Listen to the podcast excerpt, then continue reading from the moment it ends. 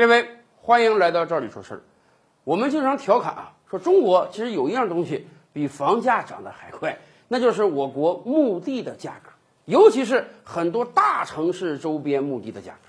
为什么这样呢？原因很简单，房子好歹整个城市你都能盖，墓地可不是那么多的。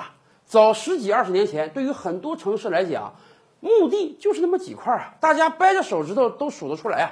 这些年来，虽然我们加大了墓地建设的力度，但是对于一个城市来讲，墓地也还是稀缺资源。所以啊，买房子的时候，我们可能说一平米啊，万八千块钱、几万块钱已经很吓人了。但是对于很多大城市来讲，墓地的价格简直比当地的房价还要高啊。所以有些人笑谈，也可能活着的时候我能买得起房子住，死了之后啊，恐怕真的是连一个墓地都买不起了。那么。墓地这么贵，有没有变通的方法呢？您别说，还真是有的。我有时候真是佩服我们中国人的变通思维。今天在很多大城市周边，比如说北京也好啊，上海也好啊，广州、深圳也好啊，这些大城市城市内的房子价格是很高的。动辄五万一平，十万一平。但是啊，这些大城市周边有很多价值洼地啊，有很多非常小的县城甚至村镇，那些地方啊，房子价格很低啊，便宜的可能十几万块钱一套，贵的也就几十万块钱一套。结果有些大城市的人啊，就想到变通方法了，怎么办呢？我花现钱啊，到这种小城镇啊，离我本城市不太远啊，可能开车一个多小时就到了。我买那么一处房子，买这处房子之后呢，我本人当然不去住了。然后呢，我把先人的骨灰放到这个居民住宅楼里面，反正祭扫咱们清楚啊，一年也就祭扫那么几次，清明一次啊，过年一次啊，或者老人的这个忌日啊，祭祀一次。所以啊，我这个一年去这个小城镇啊两三次就可以了，也不是很浪费时间。而购买这个房子价格呢，可能跟墓地价格差不多，而且有些人还算了一笔账，您知道吗？今天我国的房屋产权呢是七十年。啊！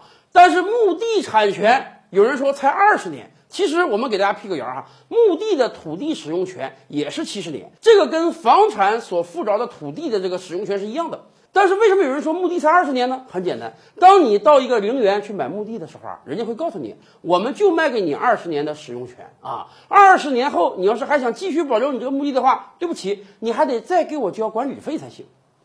所以大家就算这个账了，我花同样的钱啊。买墓地只能买很小的一块儿啊，而且只有二十年使用权，二十年后还得再交钱。花同样的钱，我到一个小村镇、小县城能买一整套房子。这个房子呢有七十年的产权，而且不是说七十年后就不归我了，七十年后这个房子也归我。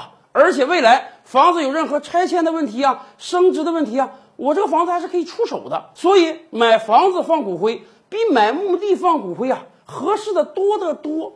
以至于啊，在很多大城市周边都已经出现了专门的骨灰楼啊。有的小区的居民就发现啊，说我们这个小区啊，怎么有那么几户人家啊，平时从来不来人，从来没有人住，一到这个清明啊、过年的时候，哎，这个家里面常年亮着灯啊，偶尔来个人。如果出现这种房子，您就明白了，这就是人家放骨灰的房子。当然，到小城镇买房子放骨灰，方便了买不起墓地的人，但是困扰了他的邻居们。你想，谁自己买个楼，愿意说我对门我邻居，我楼上楼下，人家是一个专门放骨灰的房子。虽然说咱没有什么封建迷信色彩，但是好说不好听啊，让大家心里膈应腻歪啊。而且这个东西吧，你还没法说人家违法，为什么呢？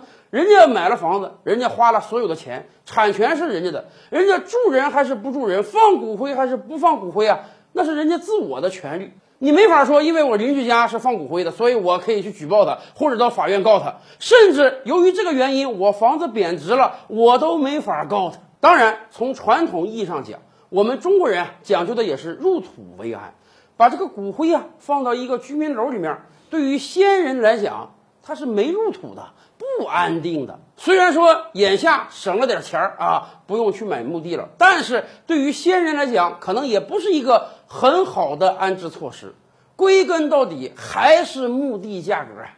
如果墓地价格能够回归到一个合理的范围之内，那么我们想，这种骨灰楼就不会存在多长时间了。今天的视频你满意吗？点击赵李说事的头像，还有更多精彩内容啊。